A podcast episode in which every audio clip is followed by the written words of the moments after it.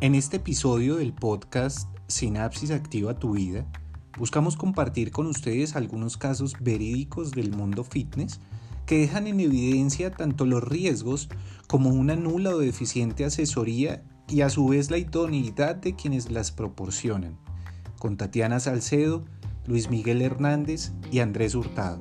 Bienvenidos.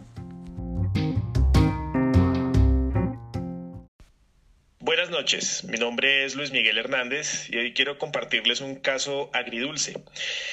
La historia comienza con la protagonista María Eugenia Bispo, ella es una brasilera de profesiones periodista y de hecho tratando de inmiscuirse un poco en el mundo del fitness comienza a imitar a los influencers que ella tenía en sus redes sociales.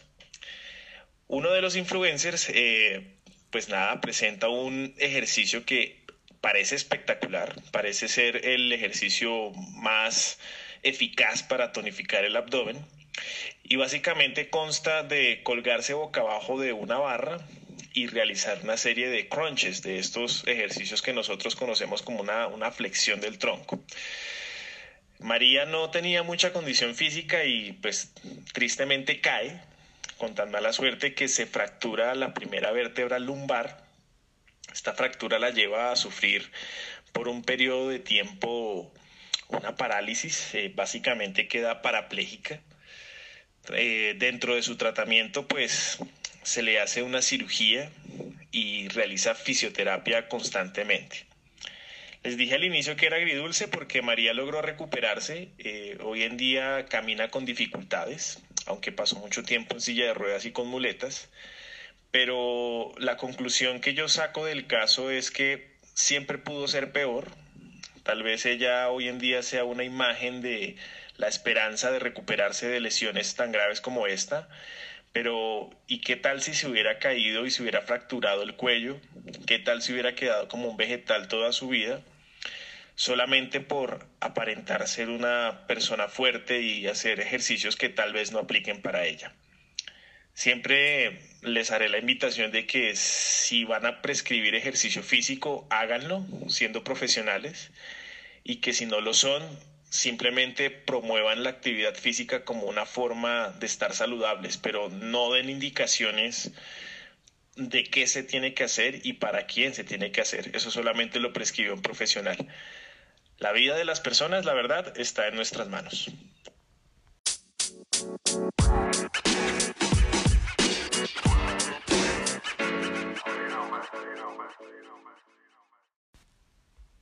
Buen día, mi nombre es Tatiana Salcedo y el caso que les traigo el día de hoy es un caso que nos habla acerca de una mujer de 20 años quien decidió un día iniciar a hacer ejercicio con el objetivo de reducir peso. Pero esta mujer eh, inició el ejercicio sin ninguna recomendación alguna.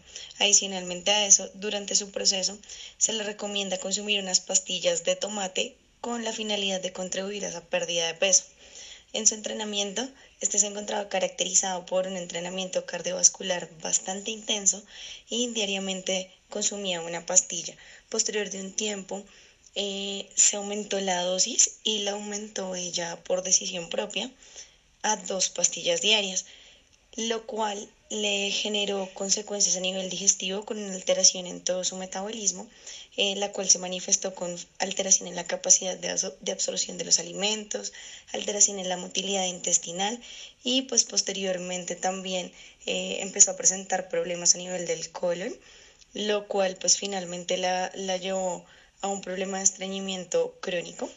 Posteriormente a eso, finalmente pues se, se suspendió el consumo de dichas sustancias. Eh, adicionalmente a eso ya presentó algunos otros digamos que algunas otras condiciones, como por ejemplo eh, una pérdida excesiva, excesiva del peso, que posteriormente volvió a recuperar y se excedió en el peso que tenía previamente. Eh, se hizo una consulta con nutrición, quien pues evidentemente eh, hizo ahí el énfasis en cuanto al consumo de estas pastillas. realmente este caso tiene una particularidad y es que es un caso muy frecuente eh, que se encuentra en las personas que tienen un deseo de bajar peso y que definitivamente a pesar del, medio que utilicen, el fin es realmente bajar de peso. Tenemos acá dos puntos importantes. el consumo de sustancias inadecuadas y la guía inadecuada de un entrenador que quizás no hizo un adecuado proceso de evaluación previo y no pudo orientar eh, los objetivos que tenía su usuaria.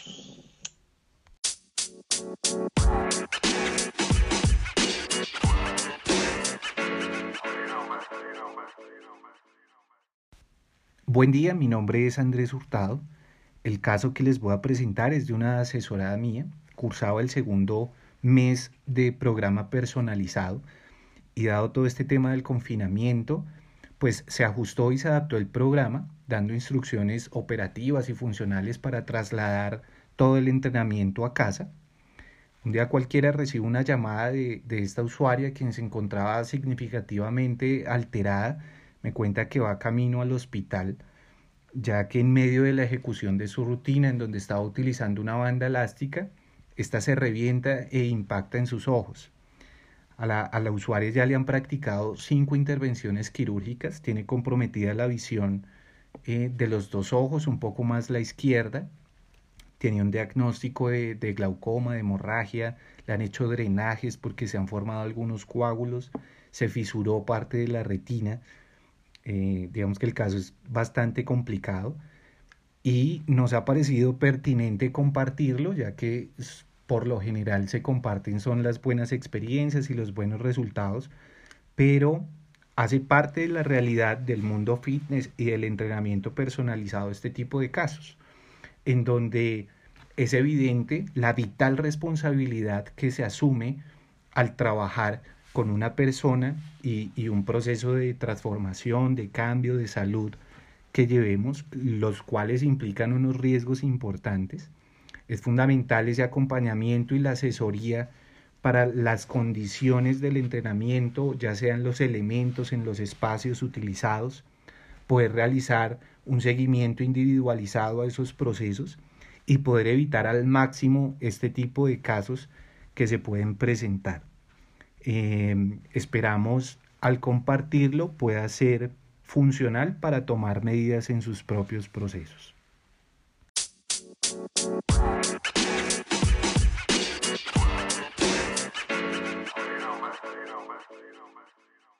Bueno, ya habiendo compartido los casos, la idea es que podamos llegar a algunas conclusiones y creo yo, tanto Luis Miguel como Tatiana, eh, estamos de acuerdo en que el asesoramiento el acompañamiento de un profesional o de un experto es vital a la hora de hacer ejercicio, ¿no? Definitivamente, Andrés. O sea, si nos damos cuenta en los tres casos, lo que faltaba era un profesional que llevara el, proceso de la mano, ¿no? Eh, por ejemplo, en el caso de Tatiana es ridículo que alguien por intentar bajar de peso de la forma más rápida comprometa su salud y prácticamente por vida va a quedar ya marcada con eso, ¿no, Tatiana? Realmente sí, Luis, me si te das cuenta, y bueno, eh, dándole un poquito eh, de larga a, a, ese caso, actualmente esa chica tiene problemas digestivos, digamos que tiene realmente un problema en su colon y fue a raíz del consumo de este tipo de, este tipo de sustancias. Creo que ahí podemos sacar atrás las conclusiones importantes y es que quizás no existe un método más efectivo para que usted logre sus objetivos, eh, más que pensar quizás en realizar ejercicio físico, pero un ejercicio guiado. El consumo de cualquier tipo de sustancias que de pronto usted vea eh, o le recomienden, debería estar guiado realmente por un nutricionista y no por una persona que, que simplemente eh, escuchó o quizás vende el producto, bueno, digamos que tenemos ahí varios aspectos, pero realmente aquí no solo podemos hablar de, de, ejercicio físico, de un entrenador, de una persona que lo guíe, sino que sabemos que es una, digamos que es una labor que no es a, a otro tipo de, de labores y en ese sentido debería estar siempre acompañada para este tipo de casos de un profesional nutricionista, en caso tal, incluso un médico también, que nos diga y que pueda acompañar o respaldar desde otros saberes el proceso de entrenamiento. Bueno, yo también quisiera hacer un poquito la salvedad sobre mi caso, porque digamos que en, en, los otros dos casos que ustedes nos comparten es evidente la falta de asesoramiento, de acompañamiento de experticia a la hora de, programar o planificar o dar la indicación de actividad física. Pero en mi caso, eh, quiero hacer ahí como esa salvedad eh, porque ella recibió la instrucción, estaba siguiendo un plan, había una planificación, una programación del ejercicio, estaba en medio de todo un proceso y es supremamente valedero también eh, este caso porque pese a que usted pueda tener control sobre muchísimas variables a la hora de la actividad física, hay algunos elementos que suelen escapar ese control, como por ejemplo el estado deteriorado de la banda que tenía la usuaria, que ocasionó esa ruptura y el impacto en los ojos. Pues tenía un asesoramiento, había cierta experticia y había eh, una, una planificación detrás, pero hubo una eventualidad. La idea es minimizar el riesgo también sobre las posibles eventualidades que se puedan presentar, que me parece también importante resaltar eso, ¿no? Usted puede tener control sobre muchas variables, pero eh, hay otras externas, extrañas, que no, no se pueden dejar de lado. Es mi punto. Yo no sé si de pronto eso también nos lleva a nosotros a pensar que en esta época justamente del confinamiento y quizás de, tantos influencers que dan la guía por internet, eh, también nos lleva a este tipo de cosas. Entonces, como entrenadores, nosotros sabemos que tenemos la responsabilidad absoluta de dar absolutamente todas las indicaciones. De por sí uno pensaría que, que el caso que nos cuenta Andrés, entonces es una chica que ya conoce la que ya se le ha hecho toda la recomendación y que quizás incluso haciendo una, demostración, pues ella realmente tendría en cuenta este tipo de aspectos, pero nos damos cuenta que no. Nos damos cuenta que a veces uno eh, en algunos casos obvia ciertas cosas o asume que quizás esa persona ya las entiende, ¿cierto? Y eh, de pronto no damos como indicaciones eh, más profundas o más detalladas. En el caso de Andrés tenemos una particularidad y es, bueno, lo que tú nos comentas, pero definitivamente este es un llamado a aquellas personas que han pensado que, listo, hagamos un entrenamiento por internet y está perfecto. De verdad, es la mejor estrategia actualmente. Pero tener un entrenamiento por internet, pues que tengo que ser detallado en las indicaciones, tengo que ser muy específico en lo que voy, en, lo que voy a decirle a mi usuario, tengo que tener muy claro, por ejemplo, el espacio que voy a usar, los elementos que voy a utilizar, las indicaciones en términos de la ejecución del movimiento, o sea que nos lleva realmente a nosotros ser mucho más, más cuidadosos que quizás estarlo haciendo de una manera presencial, porque presencialmente tú lo haces las correcciones pertinentes virtual se limita un poco en ese sentido.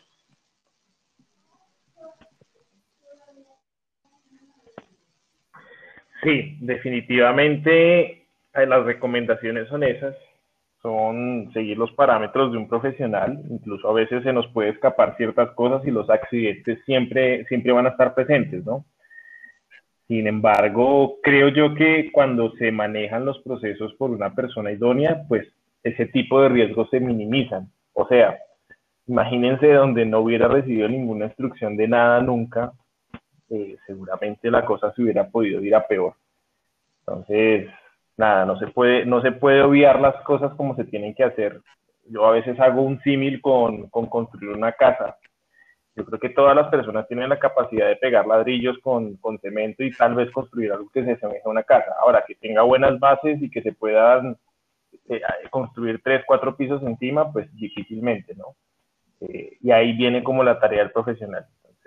Básicamente es lo mismo. Si, si cada profesional demora tanto tiempo estudiando, es por algo, no es porque estemos en, la academia tomando del pelo, pasándola bien, haciendo nuevos amigos. Se está aprendiendo a hacer un quehacer que requiere una, un grado de experticia adecuado. Eso para este medio y para cualquier otro. Total, totalmente de acuerdo. Creería que los llegamos al punto y es como eh, el gran análisis y reflexión para compartir con todos. Y adicional, em, el propio análisis que hacía la usuaria. Ella me compartía días posteriores al evento que el error real fue no anclar bien la banda y no hacerle seguimiento al estado porque ya presentaba un deterioro esa banda. que de alguna forma para el entrenador en esta época de acompañamiento virtual le queda un poquito complicado tener ese alcance, ¿no? Asegurarse que esté bien anclada la banda y cerciorarse del estado idóneo del elemento.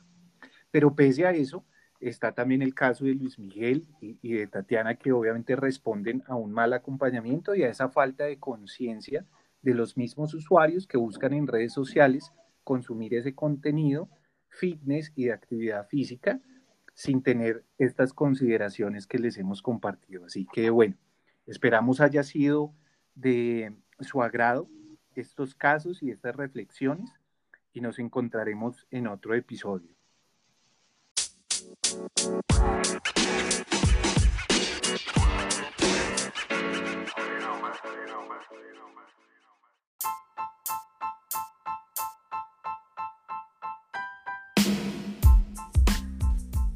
Recuerden que pueden escucharnos a través de Anchor, Breaker, Google Podcast, Pocket Cast, Radio Public, Spotify o en la plataforma de su preferencia. Suscríbase y comparta.